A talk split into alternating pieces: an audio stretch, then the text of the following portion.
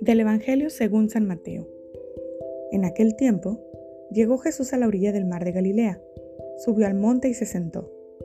Acudió a él mucha gente que llevaba consigo tullidos, ciegos, lisiados, sordomudos y muchos otros enfermos.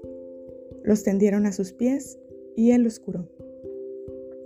La gente se llenó de admiración al ver que los lisiados estaban curados, que los ciegos veían, que los mudos hablaban y los tullidos caminaban, por lo que glorificaron al Dios de Israel. Jesús llamó a sus discípulos y les dijo, Me da lástima esta gente, porque llevan ya tres días conmigo y no tienen que comer. No quiero despedirlos en ayunas, porque pueden desmayarse en el camino.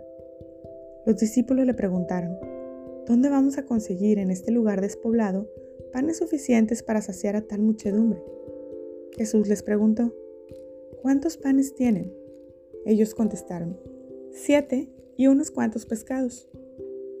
Después de ordenar a la gente que se sentara en el suelo, Jesús tomó los siete panes y los pescados, y habiendo dado gracias a Dios, los partió y los fue entregando a los discípulos, y los discípulos a la gente.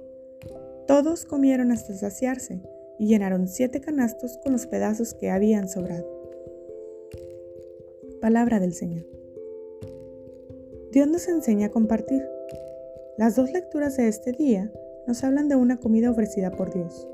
En la primera lectura, Isaías, ante la muerte y devastación que causaban los crueles ejércitos asirios, profetiza que al final de los tiempos, Dios reinará y sobre todos los pueblos organizará entonces un banquete majestuoso sobre un monte. Además de manjares y vinos exquisitos, el Señor hará un regalo que solo Él puede hacer.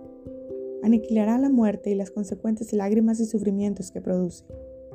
A lo largo de la historia, imperios y reyes han parecido ser invencibles, sostenidos por ejércitos sangrientos. Pero la última palabra, la definitiva, solo pertenece a Dios. En el Evangelio San Mateo nos narra la segunda multiplicación de los panes entre los paganos de la región de Cananea. Ahí, Cristo hace presente el reino de Dios en otra comida. El pasaje empieza con solemnidad, sobre un monte, donde primero Jesús predica, les da su palabra. En segundo lugar, da la salud a una multitud de tullidos, ciegos, lisiados, mudos y muchos otros enfermos.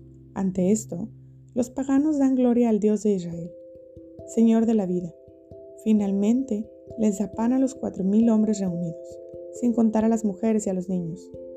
Dios nuestro Padre, a través de Cristo, nos ofrece sus dones a manos llenas, en un derroche de misericordia. Otra enseñanza importante de este pasaje, la evangelización o anuncio de la palabra de Dios que no lleve a compartir el pan con el hambriento, ni a interesarnos por la salud de los enfermos, no es palabra de Dios.